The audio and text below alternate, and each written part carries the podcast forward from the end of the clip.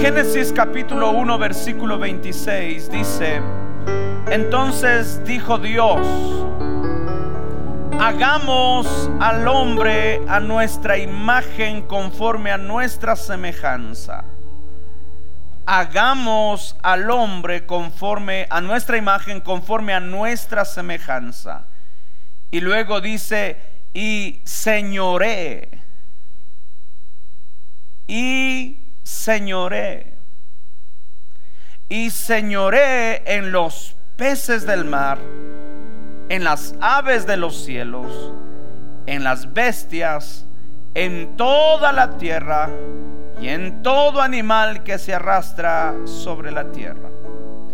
Quiero que note estos dos, estas dos partes principales al inicio. Dice, hagamos al hombre a nuestra imagen, conforme a nuestra semejanza. Somos hechos a imagen de Dios. Pero esa misma imagen de Dios me lleva al siguiente punto que es señorear, gobernar, liderar, guiar, influenciar. Note eso, por favor. La misma forma o la, manera como Dios nos creó es con esas cualidades, con esas características para liderar. Quiero que le voltee al que está a su lado y le diga esta, esta palabra, el título de este tema. Dígale, Dios me ha llamado a liderar. Ahora dígalo con convicción. Al que está a su otro lado, dígalo de nuevo. Dos, tres. Lo hizo mucho mejor, ahora lo va a hacer excelente. Dos, tres. Voltea al que está por ahí, alguien más cerca suyo, dígale, soy llamado a liderar. Dígalo fuerte, por favor. ¿Cuántos lo creen ahora? Vamos a dar un aplauso al Señor y nos vamos a sentar. Pueden sentarse, por favor. Trataré de demorarme menos que la final del mundial para alcanzar a ver por lo menos los penales si es que los hay. Los cristianos, las iglesias, han debatido sobre el tema del liderazgo por muchos años, por mucho tiempo, por muchos siglos. La pregunta es simple, ¿es bíblico liderar? ¿Será bíblico el tema de que somos llamados a ser líderes? ¿Acaso Dios no nos llamó a ser seguidores en vez de ser líderes? ¿Acaso no somos llamados a ser siervos y no los que gobiernan?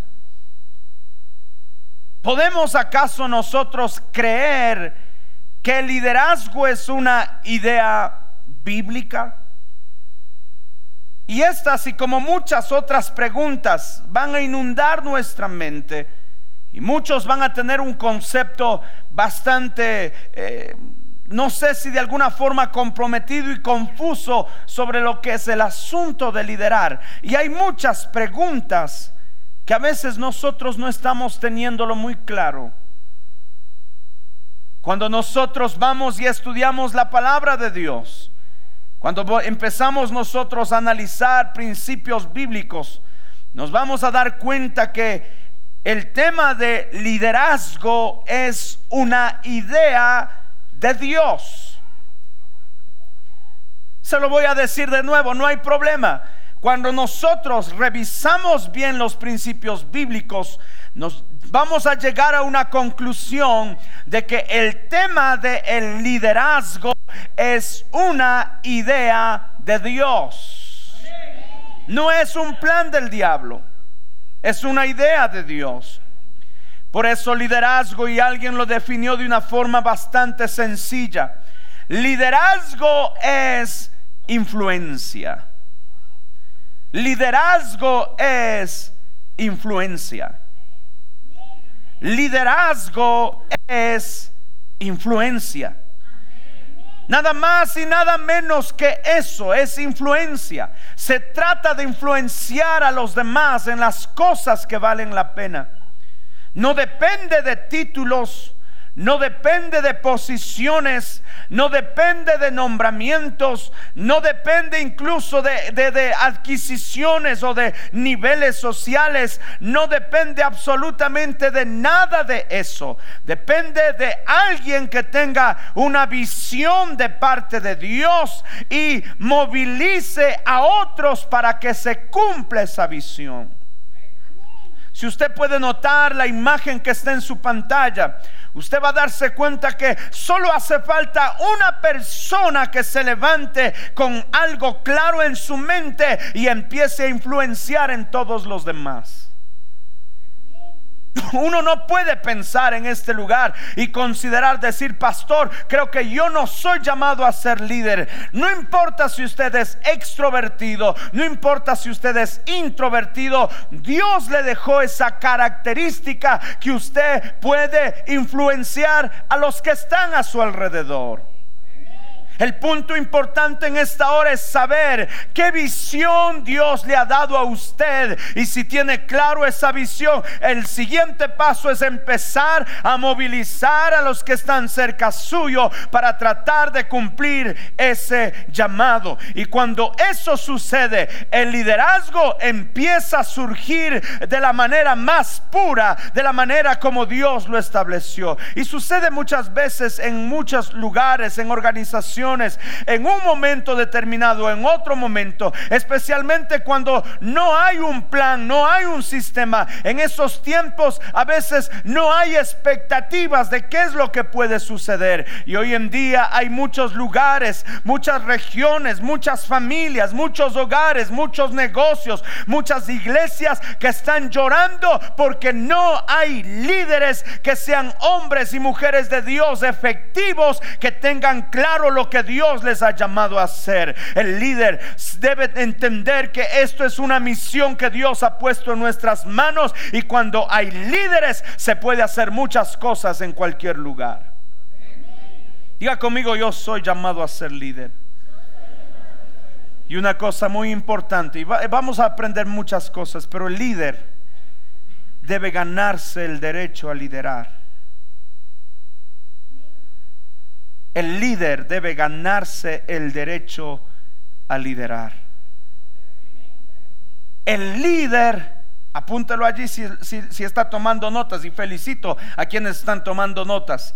El líder debe ganarse el derecho a liderar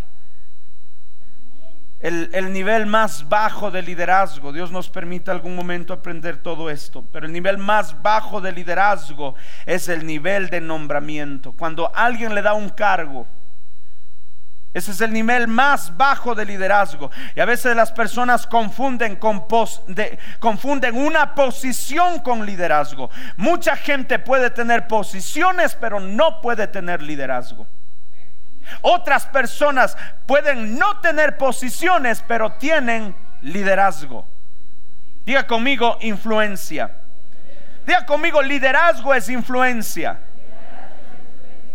¿Cuántos dicen amén a eso? Téngalo esto, es muy simple, muy sencillo. Liderazgo es influencia. Ahora déjeme, em, quise dejar eso como una introducción. En primer lugar, todos hemos nacido para liderar. Todos hemos nacido para liderar. Tenga esto en mente, por favor. La primera descripción del hombre en la Biblia involucra liderazgo. Dios nos diseñó para liderar. Dios nos diseñó para tener autoridad, para tomar dominio, para gobernar. Y dice la Biblia, y permítame leer unos versículos más a más de los que leí. Entonces dijo Dios, hagamos al hombre a nuestra imagen conforme a nuestra semejanza y señoré en los peces del mar, en las aves de los cielos, en las bestias, en toda la tierra y en todo animal que se arrastra sobre la tierra Y creó Dios al hombre a su imagen, a imagen de Dios lo creó, varón y hembra los creó y los bendijo y les dijo, fructificad y multiplicaos, llenad la tierra, sojuzgadla y señoread en los peces del mar, en las aves de los cielos y en todas las bestias que se mueven sobre la tierra. Y dijo Dios, he aquí que os he dado toda planta que da semilla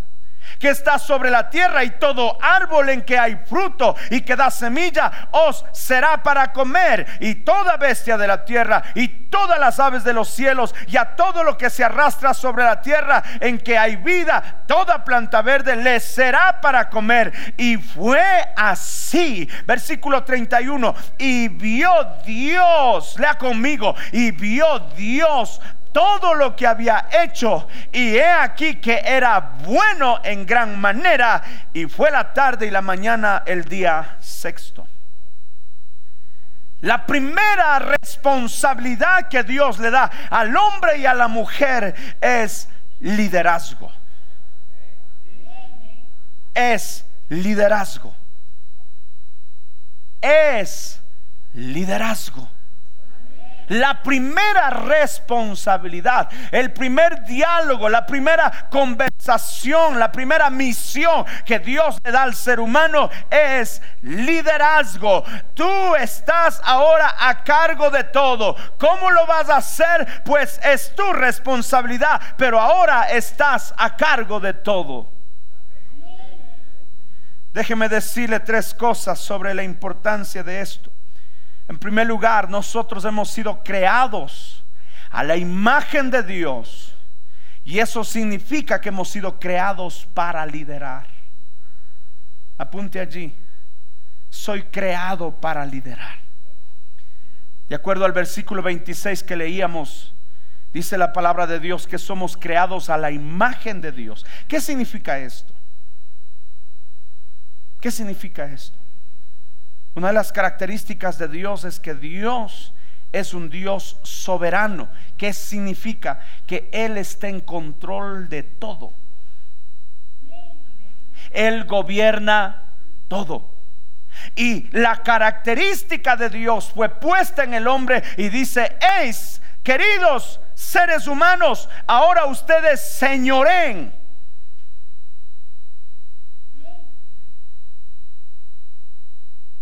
Señoren, háganse responsables. Ustedes van a ser los responsables de que haya éxito o de que haya un fracaso, de que todo marche bien o de que todo marche mal. Está en su responsabilidad. Por eso dejo, tengo que decirle en primer lugar, fuimos creados para liderar. Lastimosamente los seres humanos hemos destruido la creación. ¿Por qué? Porque no hemos hecho bien nuestro trabajo de líderes.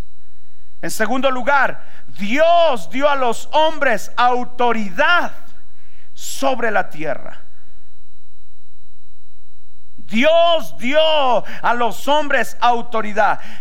No hay forma de establecer un, gobierno o un liderazgo sin haber recibido la autoridad de alguien. Recuerdo en este momento cuando vino este centurión delante del Señor y le dijo, por favor, ora por mi familia que estamos en estos problemas. Y él le dijo, déjame ir a la casa. Y él le dijo, no soy digno que vengas a mi casa. Y él le dijo, entonces, ¿cómo hago? Nada más dijo, da la orden. Cuando tú das la orden, lo que se diga, eso se hace. Alguien tiene que dar la autoridad. Y en este caso, ¿sabe quién le dio la autoridad al ser humano para ser un líder? Esa autoridad vino de parte de Dios. ¿Cuántos están contentos? Voltea al que está a su lado dígale, Dios le dio la autoridad. Y esto debe darnos tranquilidad en dos cosas. La primera es que nosotros estamos bajo la autoridad de Dios. Digo, estamos bajo la autoridad de Dios. Usted y yo estamos bajo la autoridad de Dios. Él nos dio esa autoridad para gobernar. Pero en segundo lugar, lo segundo es la posición en esta, la posición que, o la autoridad que Dios nos ha dado es sobre esta tierra. que está sobre esta tierra, todo lo que hay aquí.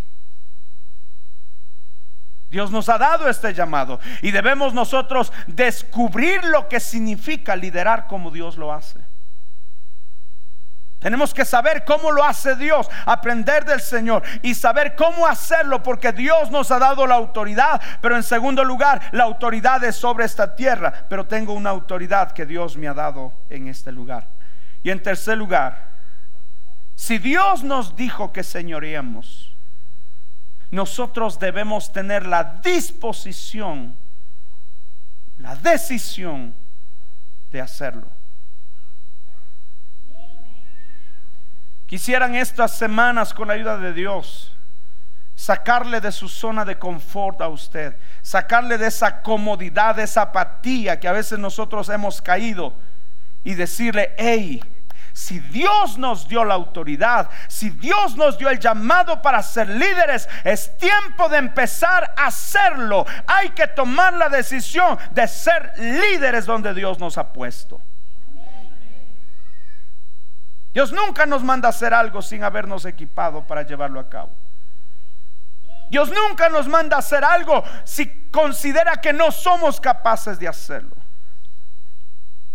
Usted y yo tenemos la, autoridad y tenemos la habilidad de parte de Dios para liderar. Nos creó con, la, nos creó con esa característica de liderazgo.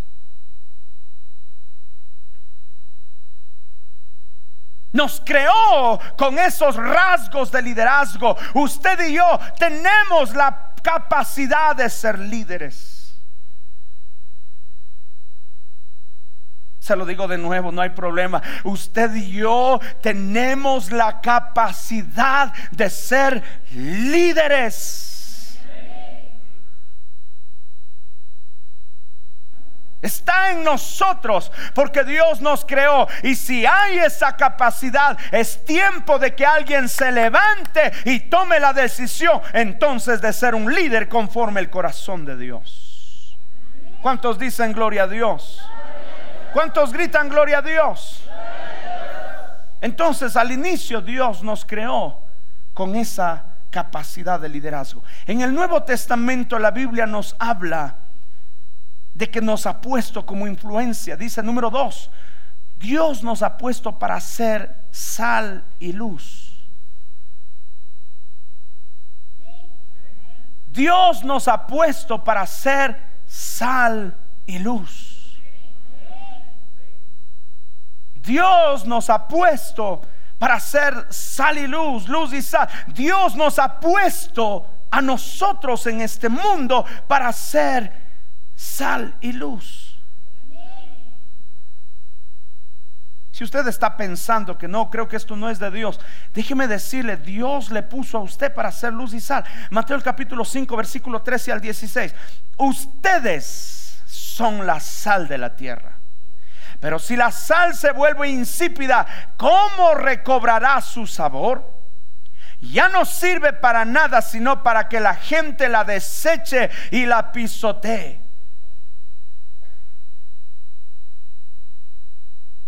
Diga conmigo, yo soy la sal. Dígale ustedes la sal. No salado, pero ustedes la sal.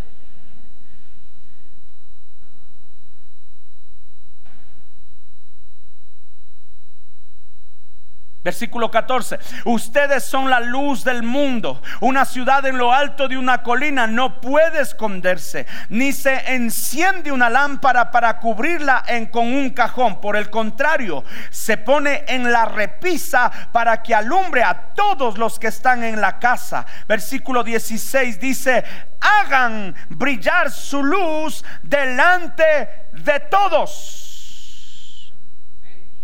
hagan brillar su luz delante de todos.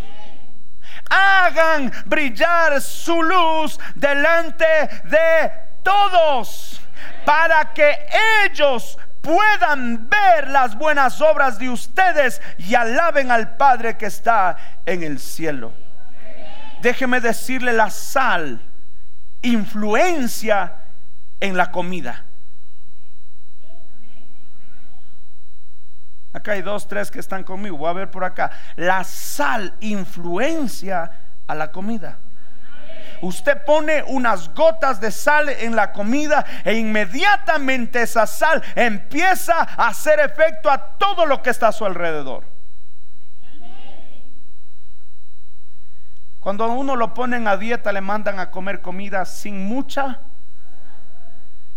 ¿Cómo sabe la comida? Sin mucha sal. No sé si a usted le agrada, a mí no me agrada mucho. Pero a veces toca hacerlo. Pero la sal tiene esa característica. En donde lo ponga, en donde esté, va a empezar a influenciar en todo lo demás. Pastor, yo ¿será que yo puedo ser influencia si no digo una palabra? No importa si usted no dice una sola palabra. Usted y yo somos influencia. Usted y yo le dije somos influencia. Una vez más se lo digo, usted y yo somos influencia. La luz, por ejemplo, influencia la casa en la cual nosotros vivimos. Usted prende un foco, ya estamos en una época donde hay focos, pero usted prende un foco, inmediatamente influencia todo lo que está a su alrededor. Podemos estar en la más profunda noche y esto normalmente se puede notar más, eh, con más eh, claridad o, de alguna forma más clara en, el campo. Cuando usted está en el campo, por lo general no hay tantas luces, tantos focos, no hay casi nada. Pero si usted al otro lado de la montaña puede notar una casa, una luz pequeña, esa luz aunque sea tan pequeña es un punto de referencia y la gente lo va a notar y las personas lo van a notar. Y a medida que nos vamos acercando a esa casa, la luz, la, oscuridad empieza a desvanecerse. ¿Por qué? Porque la luz tiene influencia y empieza a influenciar todo lo que está a su alrededor. Diga conmigo, yo soy luz. Diga conmigo, yo soy sal. Voltea al que está a su lado, dígale hermano, usted es luz y usted es sal. Diga conmigo fuerte, yo soy influencia. Usted influye en donde usted está. Por eso el Señor tenía mucha preocupación de cómo es su influencia, porque puede ser buena o puede ser mala.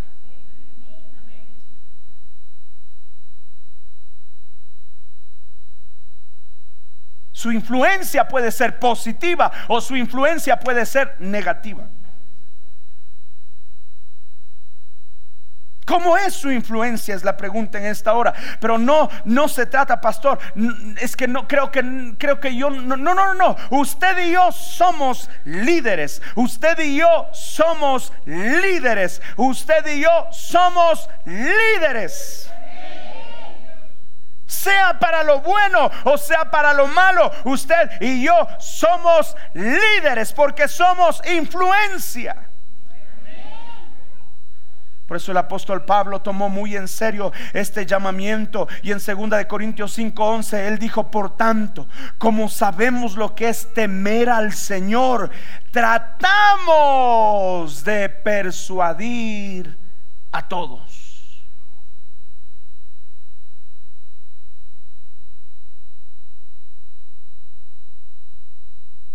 Tratamos de persuadir a todos porque donde está usted, influye. ¿Alguien está conmigo en esta mañana?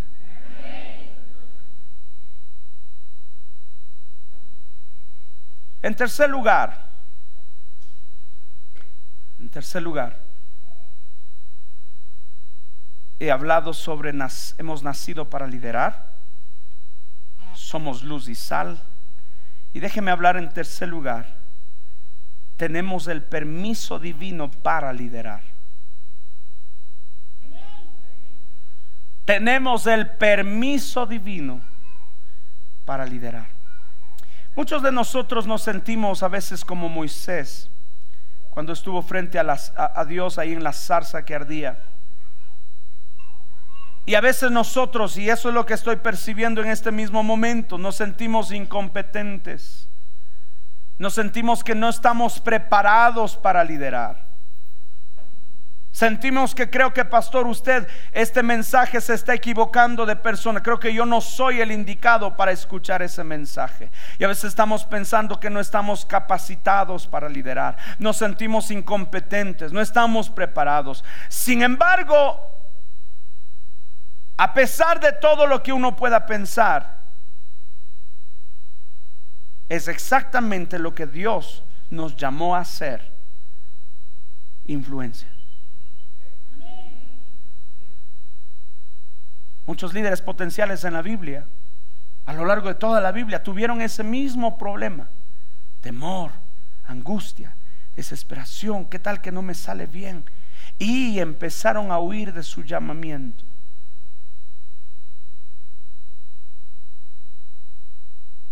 Empezaron a correrse de su llamamiento.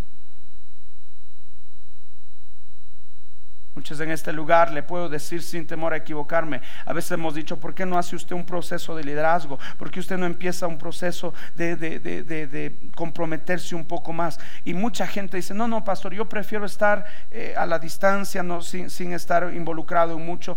¿Sabe que si involucre o no usted, tiene el llamado a ser un líder?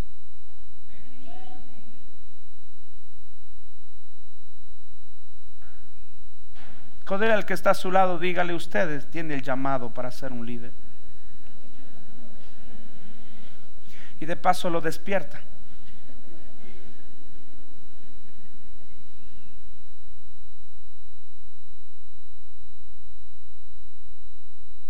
Usted tiene el llamado para ser un líder. Usted y yo tenemos el llamado de Dios. Si ejerce o no, es un detalle. Pero Dios lo ha llamado a usted a ser un líder. Muchos en la Biblia huyeron de ese llamado. Y a veces la mayoría de nosotros podemos hacer una lista del por qué no lideramos efectivamente. ¿Por qué no tengo resultados? Y Moisés tenía una lista delante de Dios cuando Dios lo llamó. Él tenía inmediatamente cinco excusas por las cuales no él pensaba que no podía liderar. La primera excusa que él puso es, ¿quién soy yo?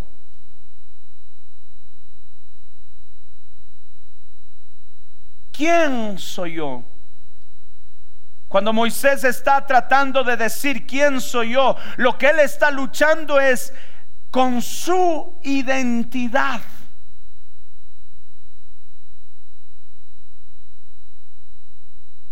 Simplemente Moisés no se sentía calificado para cumplir un llamado. Moisés pensaba que Dios había escogido al líder equivocado.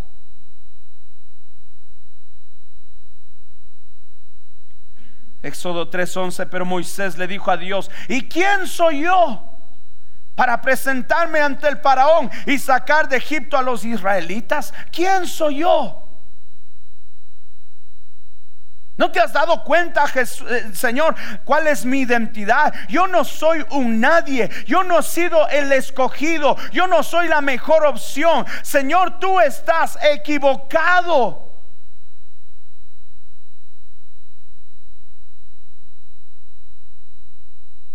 Éxodo capítulo 3, versículo 12. Y el Señor le contestó, Moisés, Lea conmigo, por favor. Dijo, yo estaré contigo, le respondió Dios, y te voy a dar una señal de que soy yo quien te envía. Cuando haya sacado de Egipto a mi pueblo, todos ustedes me rendirán culto en esta montaña. No importa, Moisés, quién tú eres. No se trata de quién tú eres. Lo que importa es que yo te he llamado y yo voy a estar contigo. Aleluya.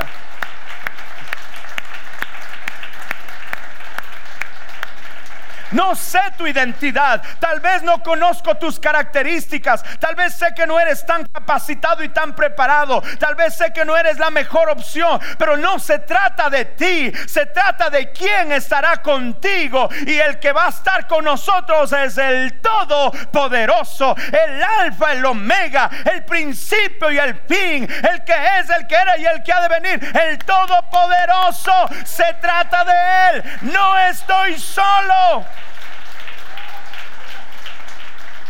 No estamos solos, iglesia. Deje de sentirse insignificante. Deje de sentirse que no es la mejor opción. No estamos solos. Él está con nosotros. Usted va a hacer un buen trabajo como líder. Usted va a ser un excelente líder, va a ser una gran labor como líder. ¿Por qué? Porque no se trata de, su, de usted, se trata de Dios conmigo. Y si Él es por nosotros, ¿quién contra nosotros?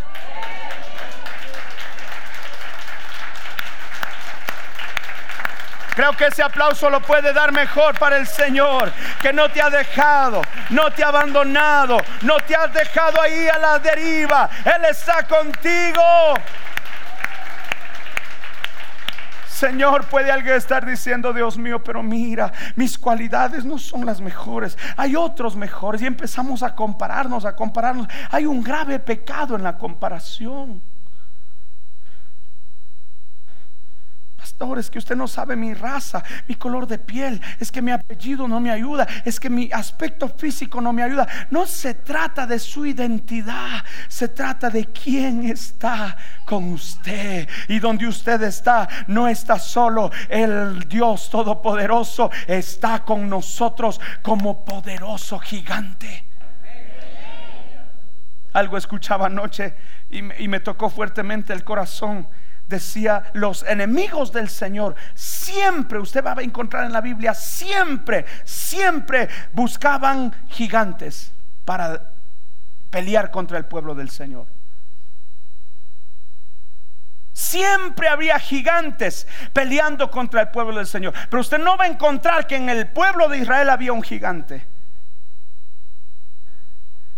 Porque el pueblo de Israel ya tenía su propio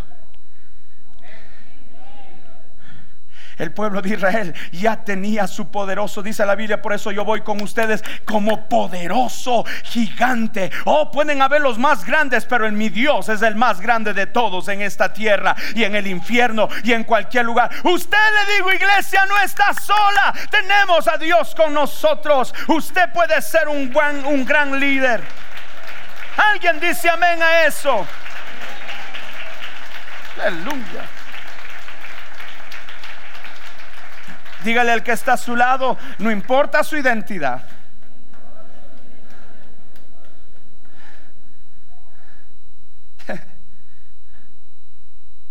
Yo les he compartido siempre cuando tenía 16, 15, 14, 15, 16 años. Yo quería cambiarme el apellido porque mi apellido no me favorecía.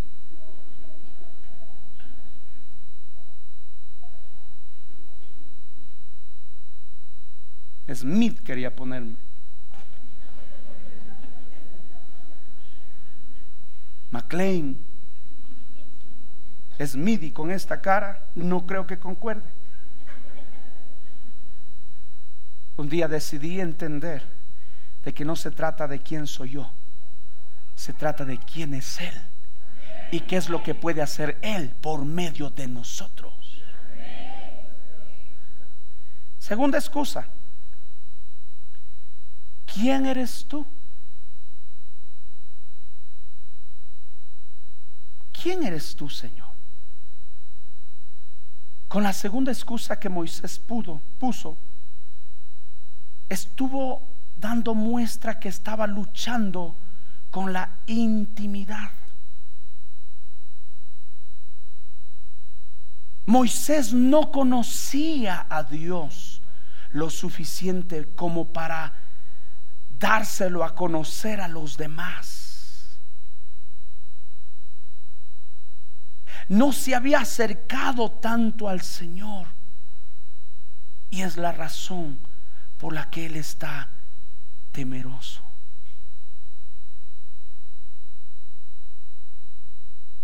Éxodo 3:13, pero Moisés insistió, supongamos que me presento ante los israelitas y les digo, el Dios de sus antepasados me ha enviado a ustedes. ¿Qué les respondo si me preguntan ¿y cómo se llama?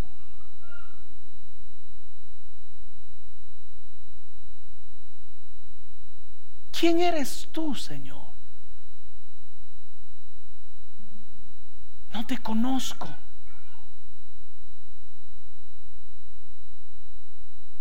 Sé lo que otros dicen, sé lo que predican, sé lo que enseñan, sé lo que incluso está en la Biblia, pero honestamente no sé quién eres.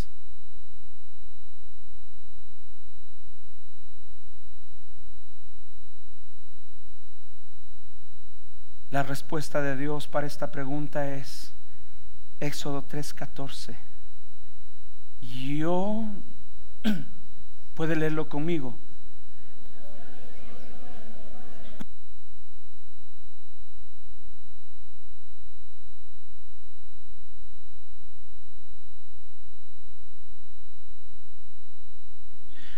Dios le contesta y le dice, hey Moisés, yo soy el que soy. Y esto es lo que tienes que decirle a los israelitas. Yo soy, me enviado a ustedes. La palabra yo soy tiene un contexto muy profundo dentro de lo que es la doctrina. Pero si hay algo que podemos nosotros entender simple y llanamente es, hey Moisés, yo existo desde siempre y hasta siempre. Nadie necesitó crearme, nadie necesitó hacerme, nadie necesita enseñarme. Yo soy el que soy. Tal vez, hijo mío, tú no te has acercado mucho a mí. No tienes esa intimidad que yo anhelo con todo el corazón pero sabes que Moisés, yo puedo ser lo que tú necesites. Si necesitas un sanador, soy tu sanador. Si necesitas un ayudador, soy tu ayudador. Si necesitas un consolador, soy tu consolador. Yo soy el que soy, hijo mío. Yo soy el que soy.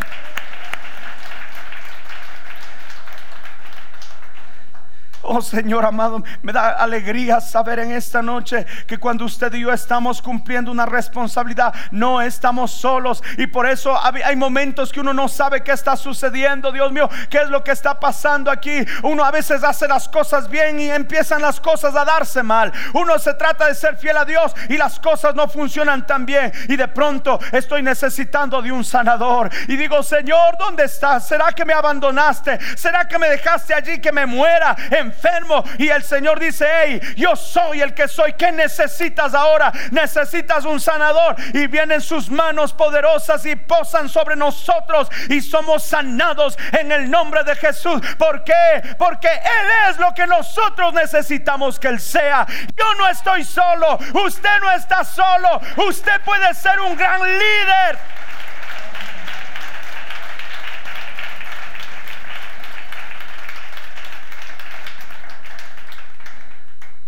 Anímele al que está a su lado diciéndole usted va a ser un gran líder.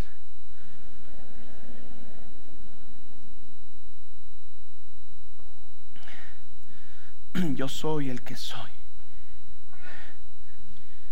Moisés de todas maneras todavía no estaba convencido de esto y presenta su tercera excusa. Y la tercera excusa que Moisés presenta es, ¿y qué si no me escuchan?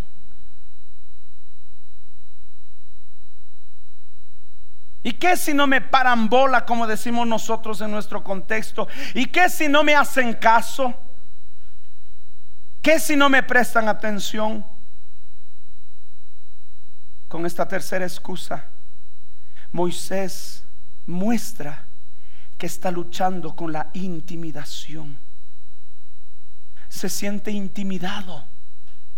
El problema es demasiado grande La responsabilidad es demasiado grande y hay padres en este lugar que se están sintiendo, pastor. Creo que la responsabilidad de ser padre me quedó demasiado grande. Me siento intimidado. Hay, hay, negociantes, empresarios en este lugar que están diciendo, pastor, creo que lo del negocio de la empresa me quedó demasiado grande. Me siento intimidado. Creo que no lo voy a poder hacer bien. Hay líderes en esta iglesia que están pensando, pastor, creo que el cargo que usted puso sobre mí es demasiado alto, demasiado grande no lo voy a poder cumplir a cabalidad. Me siento intimidado, me siento presionado. Creo que no soy el indicado. Moisés está preocupado sobre cómo van a reaccionar las demás personas con él. Es que a veces cuando Dios nos llama, se puede imaginar cuando Dios creó el cielo y la tierra, le puso a Adán y a Eva allí y dijo, ustedes gobiernen. ¿Se puede imaginar la magnitud de ese trabajo? Uno se siente intimidado. ¿Será que no lo, creo que no lo voy a poder hacer, pastor? Moisés volvió a preguntar, ¿y qué hago si no me creen a mí? Si no me creen ni me hacen caso. ¿Qué hago si me dicen, el Señor no se te ha parecido? Es cuento tuyo. ¿Qué hago cuando me, encuentre en esa presión?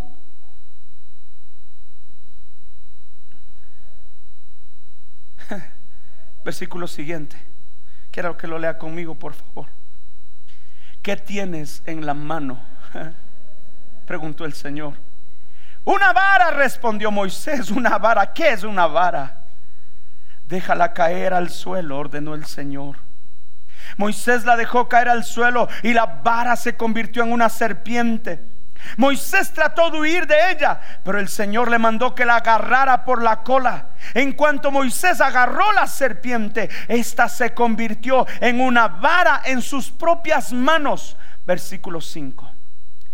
Esto es para que crean que yo el Señor, el Dios de tus padres, Dios de Abraham, Dios de Isaac y Dios de Jacob, me he aparecido a ti, Moisés.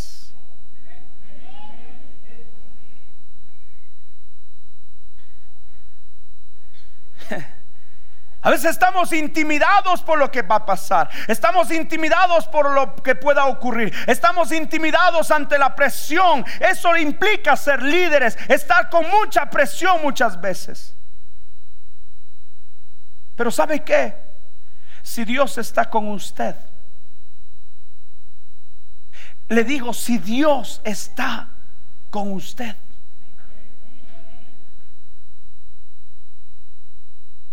No, no sé si me hago entender. No importa si es grande la presión, pero si Dios está con usted. Hay cuatro que me están entendiendo. Permítame, se lo digo. No importa si el asunto es difícil y usted está intimidado frente a todo lo que hay que hacer. Pero si Dios está con usted,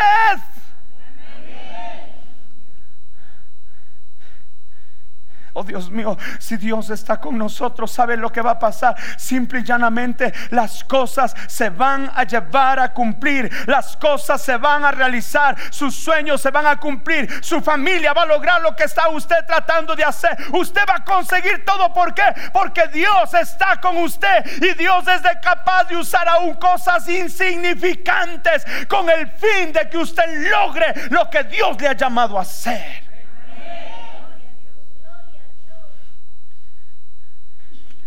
Y cuando hayas terminado, entonces la gente dirá, wow, este era un don nadie.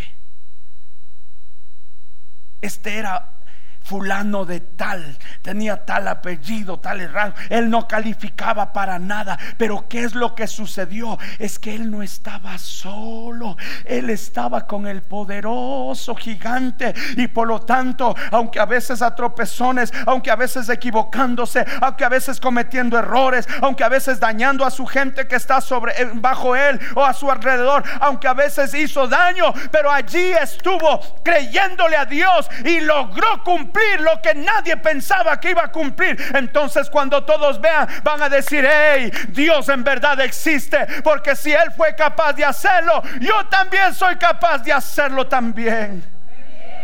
¿Cuántos le dan la gloria al Señor en esta hora? Aleluya.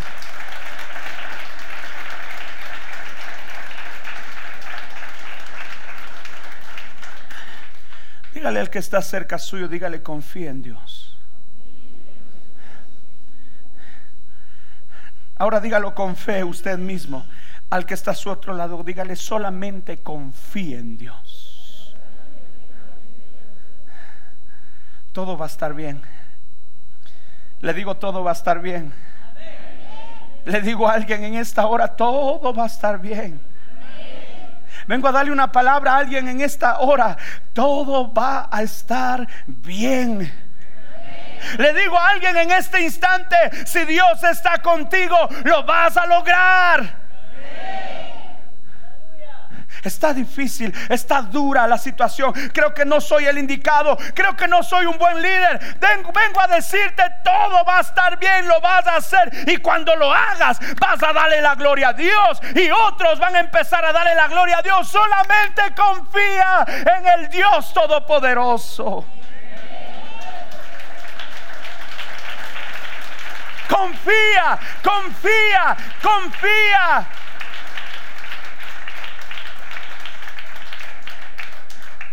Dios es capaz de usar cosas insignificantes como una vara.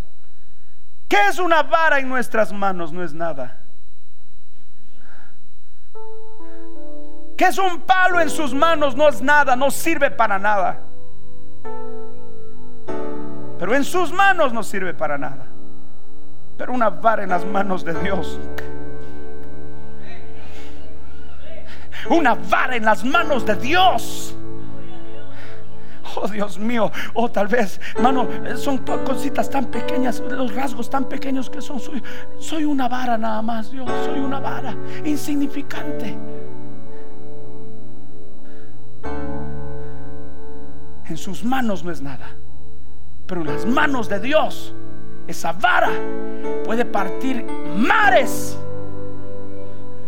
puede hacer salir agua de la roca más dura. Porque no es la vara, es Dios en medio de esa vara insignificante.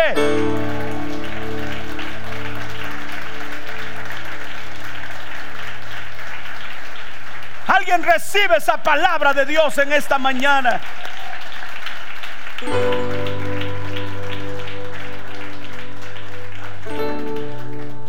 Dios mío. Cuántas veces todo líder hemos pasado a veces por el valle de sombra de muerte, por el valle de lágrimas, hemos pasado por el valle de la frustración, hemos pasado por el valle del dolor, por el valle de la incertidumbre. A veces, Señor, ¿qué pasa? Hago todo y no funciona. Esto va a quebrar. Creo que hasta aquí llegamos. Dios mío, no pasa nada. Siga intentando. No se dé por vencido. Pastor, yo creo que no voy a, no, soy llamado para ser un buen padre. Creo que soy un desastre y ahí voy a morir. No, no, no se dé por vencido. No baje los brazos. Siga intentando. Siga aprendiendo. Siga mejorando. Porque usted tal vez es una vara seca, pero es una vara en las manos de Dios.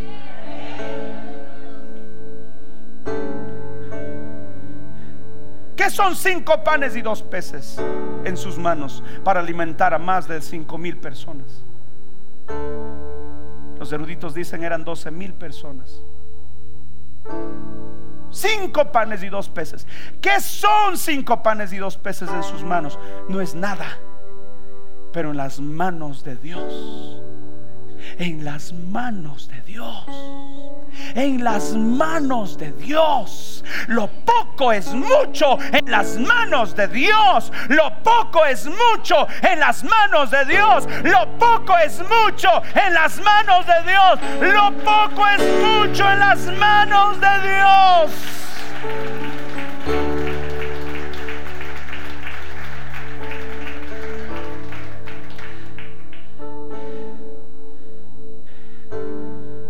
Gigante está grande, lo está intimidando.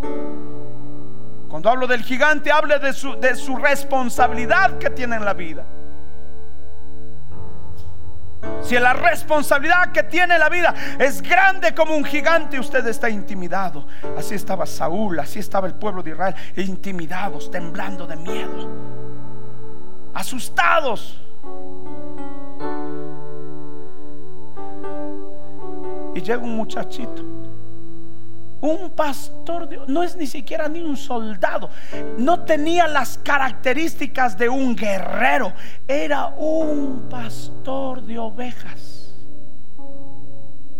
Lo único que sabía es dirigir ovejas. Pero en ese trayecto, Dios le había permitido empezar a aprender a matar Seguro empezó matando lagartijas. Se hizo experto matando lagartijas. No sé si luego empezó a matar ratones.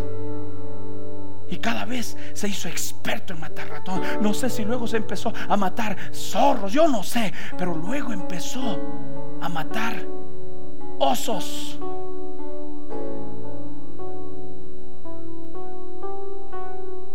Y luego se apareció un león. David se acuerda, dice, hey, yo ya maté lagartijas, ya he matado zorros, ya he matado ratones, ya maté un oso. Creo que con este león también lo puedo hacer. ¿Sabe por qué Dios le ha permitido pasar por ese sinnúmero de circunstancias? Porque esos eran sus lagartijas, esos eran tal vez sus pequeños eh, ratones que tenía que enfrentarse. Porque Dios te está preparando para matar gigantes.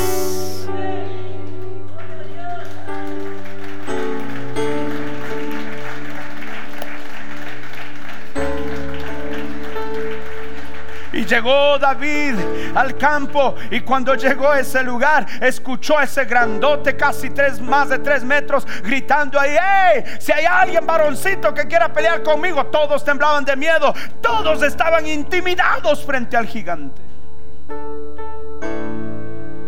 Y David se acuerda y dice, hey, creo que Dios me preparó para esto. Creo que Dios me preparó para esto. Maté lagartijas, maté ratones, maté zorros, maté un oso, maté un lobo, maté un león. Y este parece nada más dos leones.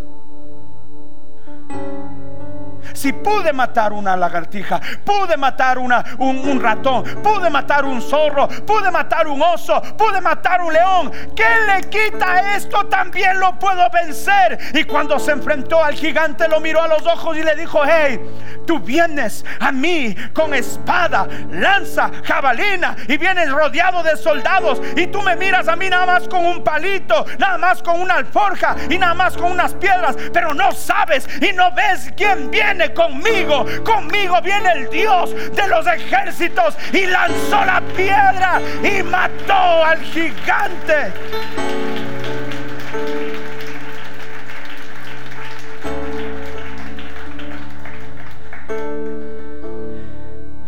Vengo a decirte, no te des por vencido.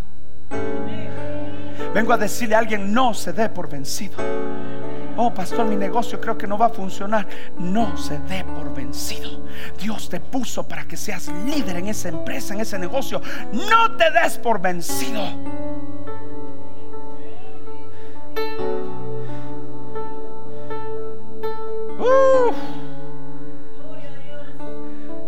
Dios está en este lugar, en esta hora. Dios va a levantar líderes en esta iglesia. Digo, Dios va a levantar líderes poderosos en esta iglesia. Dios va a levantar líderes en esas familias, en esas empresas, en esos negocios, en la universidad, en el colegio, en el trabajo. Dios va a levantar líderes que influencien positivamente. Yo lo creo porque Dios me llamó a ser un líder y Él está conmigo. A su nombre a su nombre. Diga conmigo, yo soy un líder.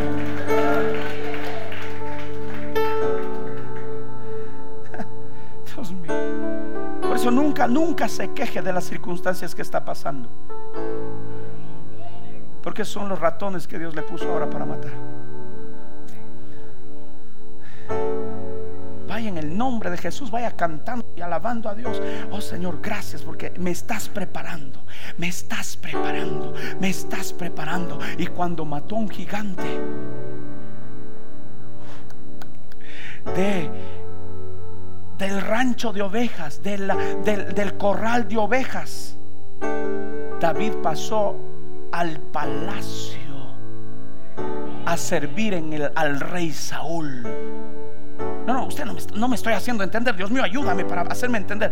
Eh, eh, es que usted piensa que toda su vida va a estar en el nivel donde está. No, no, no. Eso es temporal. Dios tiene preparado cosas mayores. Nada más está esperando que usted ejercite. Usted y yo ejercitemos nuestro liderazgo. Porque Dios no te trajo para que vivas toda tu vida en el corral con el estiércol y con las ovejas. No, nada más es un tiempo de preparación. Porque Dios te está llevando y te va a sentar en el palacio donde tanto soñabas, lo que tanto querías.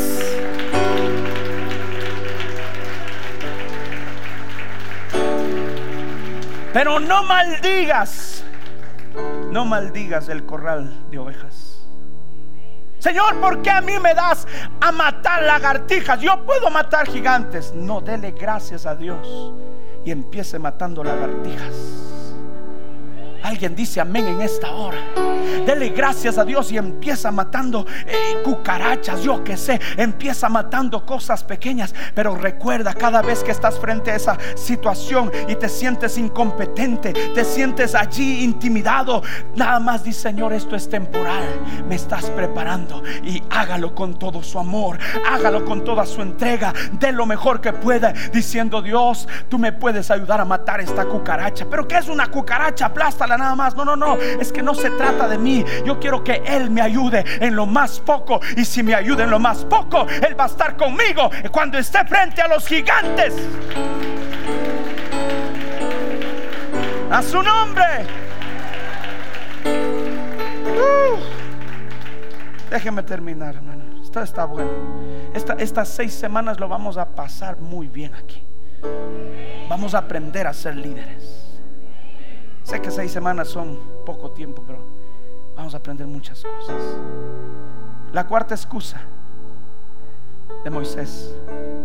Señor, nunca he sido bueno para hablar.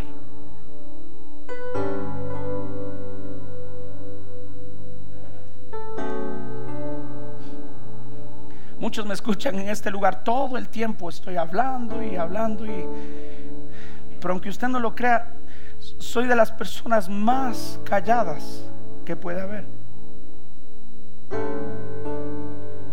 A veces mi esposa se enoja conmigo porque dice, no dices nada.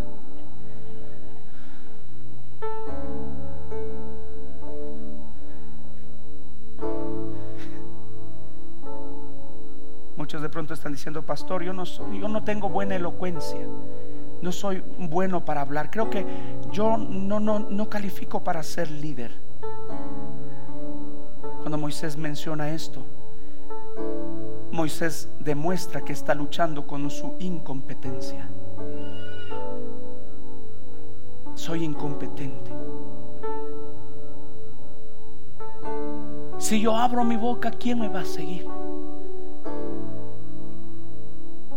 Encima me trabo, Señor. Encima leo la Biblia y leo mal.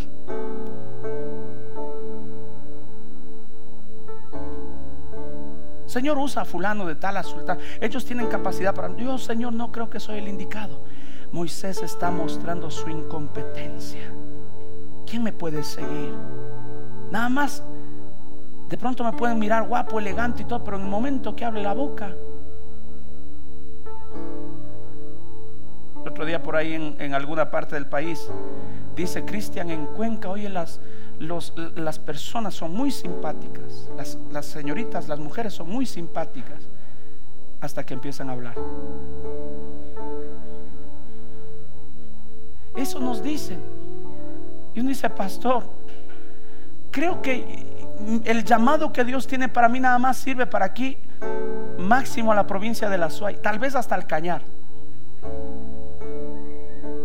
Pero ¿qué va yo hablando así como con este acento? No, no, creo que no soy bueno para hablar. soy incompetente. Éxodo 4:10, Señor, yo nunca me he distinguido por mi facilidad de palabra. Objeto Moisés. Y esto no es algo que haya comenzado ayer ni anteayer, ni hoy que te diriges a este servidor tuyo. Francamente, me cuesta mucho trabajo hablar.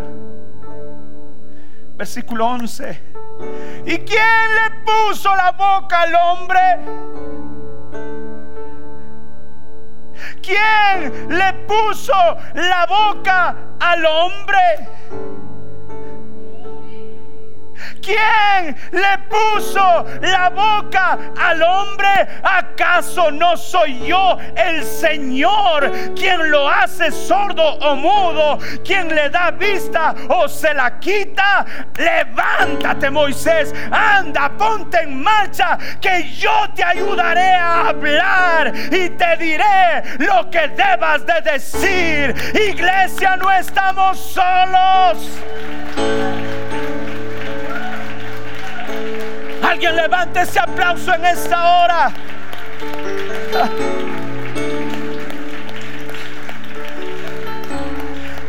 Si Dios te llamó para esta ciudad, gloria a Dios. Jóvenes, si Dios te está llamando para este país, gloria a Dios. Si Dios te está llamando para las naciones, gloria a Dios. No te preocupes qué acento tienes ni cómo hablas. Él estará contigo y Él te dará las palabras correctas.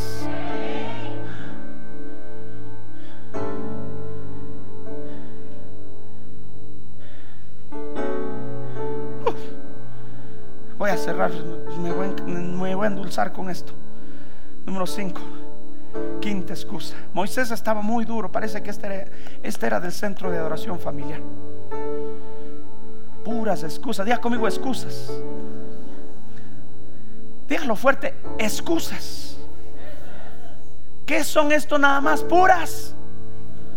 Porque Dios a cada excusa, Dios le da un contundente chito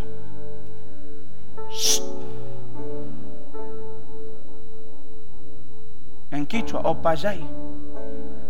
Así es. Shut en español, que es grosero, cállate, Moisés, ¿ya hasta cuándo? Pero Moisés, bien.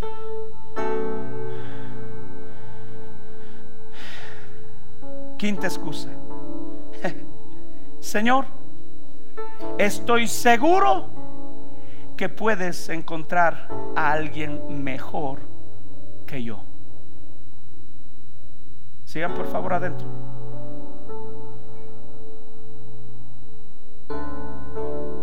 Creo que hay alguien mejor que yo.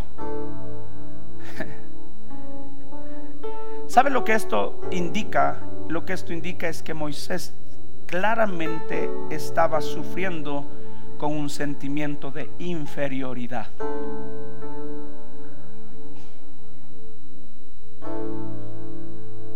Porque él empieza a compararse con otras personas más capaces, más influentes, superiores. Él se sentía inferior. Él se siente inferior. Complejo de inferioridad.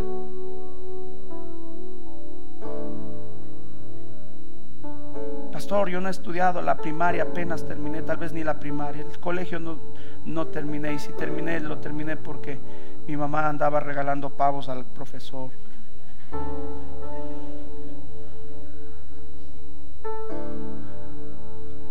Financieramente no soy el mejor.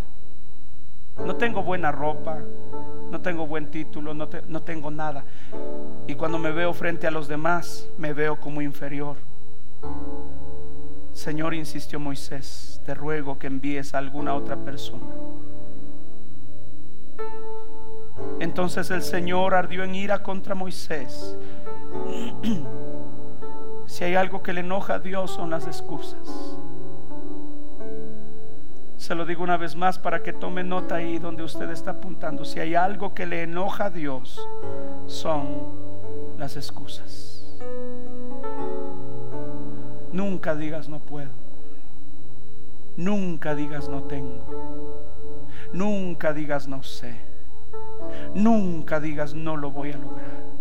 Nunca diga usted soy incapaz. Nunca diga creo que hay personas mejor que yo. Jamás. Porque si hay algo que le hace estremecer a Dios y le hace arder en ira, son las excusas. ¿Y qué hay de tu hermano Aarón el levita? Yo sé que él es muy elocuente. Además, y ha salido a tu encuentro y cuando te vea se alegrará el corazón.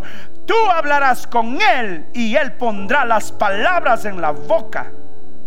Yo los ayudaré a hablar a ti y a él y les enseñaré lo que tienen que hacer. ¿No entiendes, Moisés, que no estás solo? ¿No entiendes, Moisés, que no estás solo? ¿No entiendes, Moisés, que no estás solo? ¿No entiendes, Carlos María, José, Cristian Dales? ¿No entiendes esto? No estás solo. No estás solo no estás sola. Yo te puse esa responsabilidad que seas líder, pero no te he dejado allí. No estás solo, no estás sola. Yo hablaré a ti, yo hablaré por medio de ti. Yo te enseñaré hasta lo que tengas que hacer. Pero por favor, déjate de sentir inferior, déjate de sentir poca cosa, déjate de sentir que no sirves para nada. Tú no estás solo, tú no estás sola. La gente mira a alguien menospreciable. La gente mira a alguien insignificante. La gente mira a alguien de poco valor. Pero no ve que yo estoy contigo como poderoso gigante.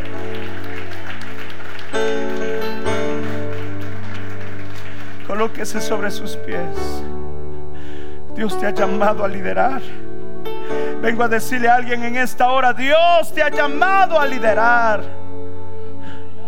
Mi pregunta para ti es, ¿seguirás poniendo excusas? ¿Cuál es tu excusa en esta hora? ¿Cuál es tu excusa en este instante? ¿Qué es la excusa que estás usando para no asumir tu responsabilidad en donde Dios te ha llamado? ¿Cuál es tu excusa?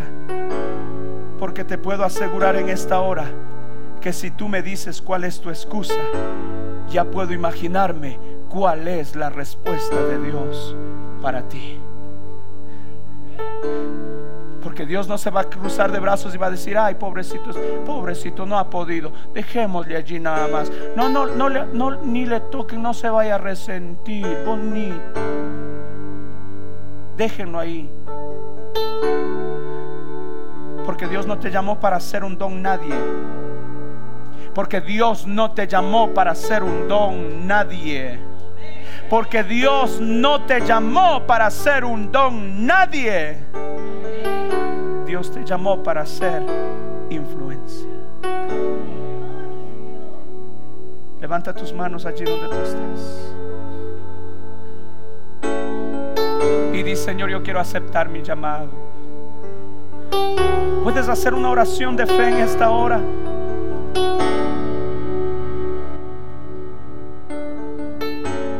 Cuando hablo de liderazgo estoy hablando en toda la extensión de la palabra.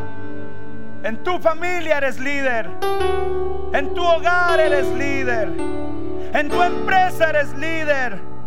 En tu negocio eres líder. En tu trabajo eres líder. En tu escuela, en tu colegio, en tu universidad eres líder. En donde tú estás eres líder. Eres influencia. Levanta tus dos manos en alto y dile, Señor, yo quiero asumir ese llamado que tú me estás dando. Tú me has llamado para liderar. Tú me has llamado para gobernar. A veces me he sentido poca cosa. A veces me he sentido insignificante. A veces me he sentido que no lo voy a lograr. A veces me he sentido que no voy a cumplir mis sueños. A veces me comparo con otras personas y pienso que no lo voy a conseguir. En esta hora he escuchado tu palabra y Señor acepto ese llamado que tú me estás dando. Acepto esa misión que has puesto sobre mí y sobre todo acepto que no estoy solo, que tú estás conmigo.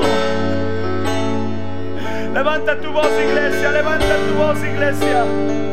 Antes de irnos a casa, antes de irnos a casa, levanta tu voz. Levanta tu voz, levanta tu voz.